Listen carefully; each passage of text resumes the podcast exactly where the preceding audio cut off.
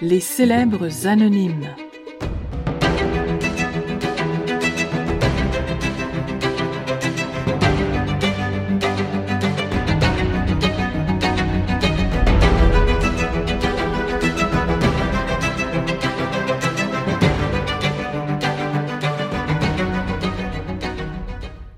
Les Donalda.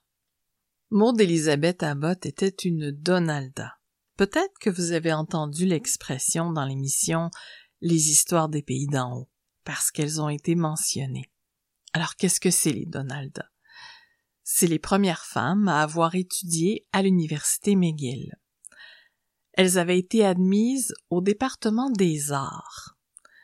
Donc ça, ça voulait dire qu'on pouvait étudier la botanique, la géographie, le grec, le latin, le français, c'était pas encore étudier la médecine et ça c'est un combat que Maud Abbott va mener plus tard. Donc les premières femmes à étudier à McGill, elles étudiaient dans des classes séparées. Elles avaient un chaperon parce que on devait préserver leurs vertus. Mais même si elles étudiaient dans des classes séparées, elles passaient pas inaperçues. Les garçons admettaient pas facilement leur présence sur le campus universitaire. Ils pouvaient les fixer, se mettre en ligne pour les regarder passer. Ils pouvaient chanter des chansons comme euh, Hop Along Sister Mary ou She Walks Abroad a Dandy with the Buttons Off Her Boots. C'était des chansons qui chantaient aux femmes en les narguant. C'était pas pour s'amuser avec elles, c'était pour rire d'elles. Octavia Grace Ritchie, qui était une amie de Maud Abbott, raconte qu'au début, les jeunes étudiantes rougissaient, étaient intimidées par ces manifestations-là, par les chansons qui étaient répétées, puis elles ont fini par devenir indifférentes, par passer par-dessus. Margaret Gillett a écrit un livre sur l'histoire des femmes à McGill, et ça s'appelle We Walked Very Warily. Ça veut dire que les femmes se promenaient droites en étant très conscientes des regards autour d'elles et qu'elles n'avaient pas le droit de faire des faux pas. D'ailleurs, les femmes qui étaient admises en art à McGill étaient très intelligentes, elles avaient été sélectionnées et elles remportaient des médailles, des prix, elles avaient d'excellents résultats particulièrement Maud Abbott, qui va s'avérer être une élève brillante. Donc le parcours ne sera pas facile. Ça l'est jamais pour les pionnières. Mais pourquoi est-ce qu'on les appelait Donalda? Eh bien, ça vient de Donald Smith. Laissez-moi donc vous parler de Donald Alexander Smith, premier baron Strathcona et Mount Royal. Je vous lis ici un extrait de l'Encyclopédie canadienne qu'on retrouve en ligne. Donald Alexander Smith, premier baron Strathcona et Mount Royal, marchand de fourrure, financier des chemins de fer, diplomate, né le 6 août 1820 à Forres en Écosse, décédé le 21 janvier 1914 à Londres en Angleterre. Donald Alexander Smith était un homme d'affaires, un politicien, un diplomate et un philanthrope de premier plan du XIXe siècle et du début du XXe siècle. Il a été gouverneur de la Compagnie de la baie du président de la Banque de Montréal et haut commissaire pour le Canada au Royaume-Uni. Donald Alexander Smith a également joué un rôle important dans le développement du chemin de fer canadien-pacifique, de l'hôpital Royal Victoria à Montréal et du Royal Victoria College pour femmes de l'université McGill. On y reviendra. Fils d'un ouvrier de métier, Donald Alexander Smith se joint à la Compagnie de la baie du Thon en 1838 et il gravit les échelons d'apprenti commis jusqu'à devenir commissaire en chef en 1871. En 1883, il est directeur de la compagnie et, grâce à des investissements judicieux, il en est également l'actionnaire le plus important. En 1889, Il est nommé gouverneur ou président directeur général de la compagnie. Le public prend connaissance de Donald Alexander Smith pour la première fois en 1869 lorsqu'il est envoyé à Fort Garry pour aider à régler les conditions de l'union entre le gouvernement provisoire de Louis Riel et le Canada. La mission est couronnée de succès et Donald Alexander Smith entame une carrière politique représentant la circonscription de Winnipeg-Saint John à l'Assemblée législative du Manitoba de 1870 à 1874 et de la circonscription de Selkirk à la Chambre des communes. Donald Alexander Smith est un partisan enthousiaste du chemin de fer du Canadien Pacifique et son soutien financier est essentiel à son progrès. Il est l'un des principaux et en 1887, il est président de la Banque de Montréal qui est étroitement associée au CP. Donald Alexander Smith devient un personnage important dans les affaires publiques britanniques et il est porte-parole à Londres des colonies autonomes. Donald Alexander Smith se voit conférer la pairie en 1897 et il est chancelier de l'Université McGill où il fonde le Royal Victoria College pour femmes en 1896. Et voilà, c'est parce que Donald Smith va donner de l'argent pour aider à admettre les femmes à l'université qu'on va appeler ses premières étudiantes les Donaldas. Il va également fonder l'hôpital Royal Victoria à Montréal. Donald Alexander Smith est un philanthrope généreux et il contribue à plus de 7 500 000 de dollars en dons et en legs à des organismes à travers le Canada, les États-Unis et le Royaume-Uni, incluant des hôpitaux, des collèges, des universités ainsi que le YMCA. Il va donner entre autres un million de dollars pour l'éducation des femmes à McGill. En 1884, il s'est adressé à William Dawson, qui était le directeur de McGill, pour faire don de cinquante mille.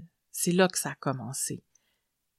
Smith, il était un ardent défenseur de l'éducation non mixte. Donc pour lui, c'était important que les cours soient donnés dans un, un édifice séparé avec sa propre entrée.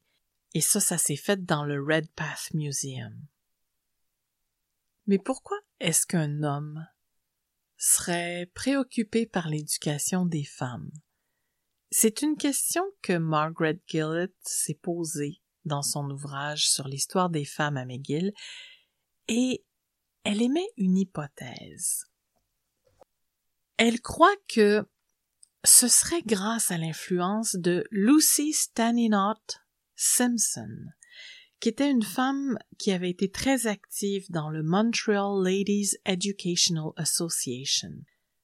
C'est une femme qui, euh, après avoir connu des problèmes financiers avec son, son mari, euh, on l'avait invitée à fonder une école pour les enfants des gens qui travaillaient à la compagnie de la baie du Thon.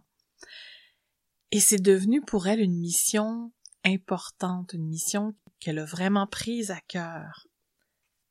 Donc plus qu'une façon d'arriver à, survivre à la crise financière qui secouait sa famille ou d'avoir tout simplement un hôtel pour accueillir les employés de la Hudson Bay, elle s'est investie de la mission.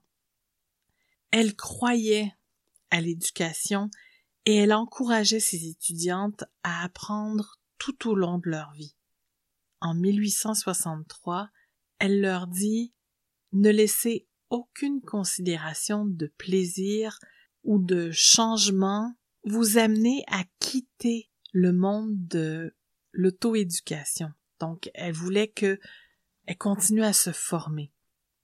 Elle va aussi dire que elle éprouve de la sympathie avec ceux qui ont peur que trop d'apprentissage pourrait gâter leur fille. Mais elle se dit encore plus désolée de même imaginer qu'elle préférerait les garder dans l'ignorance. Selon elle, les femmes ne seront pas moins féminines parce qu'elles sont bien informées ou moins intéressantes parce qu'elles sont sensibles et accomplies. Elle considère que l'éducation supérieure va donner de la lumière à une vie inintéressante. Là, je suis en train de lire un livre en anglais et j'avoue, je suis en train de vous faire une lecture euh, traduite à vue. Alors c'est une interprétation libre. Donc elle conclut en disant Vous n'avez pas besoin de garder les femmes ignorantes pour qu'elles apprennent à cuisiner. Les femmes les plus éduquées que je connais sont aussi les meilleures gardiennes de maison. C'est l'habitude d'apprendre qui est souhaitable et la puissance de l'auto-apprentissage.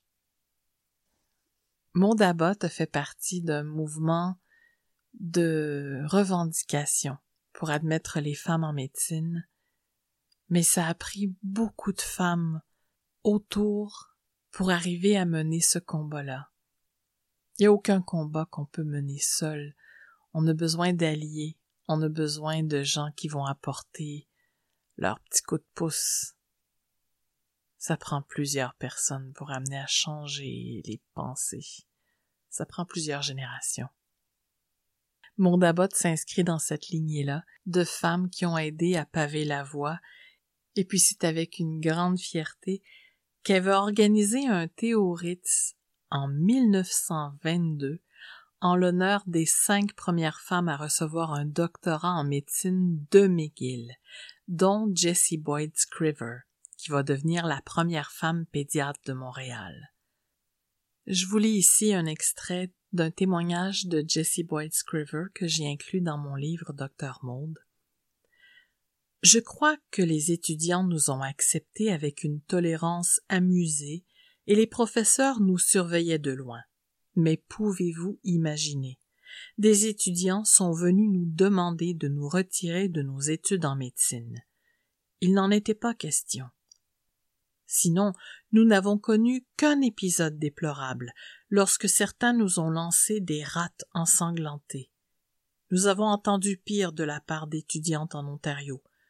Je crois que c'est parce que, à McGill, nous avancions avec précaution, sans agressivité, ni militantisme.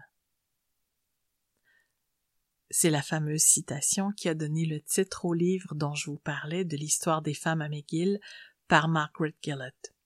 Des femmes pour témoigner, des femmes qui ont aidé d'autres femmes à étudier, et un homme qui, fort de son passage dans la baie du Tson, la compagnie de la baie du Tson et la compagnie de chemin de fer du Canadien Pacifique, a pu faire beaucoup d'argent pour ensuite en partager et permettre aux femmes d'aller étudier.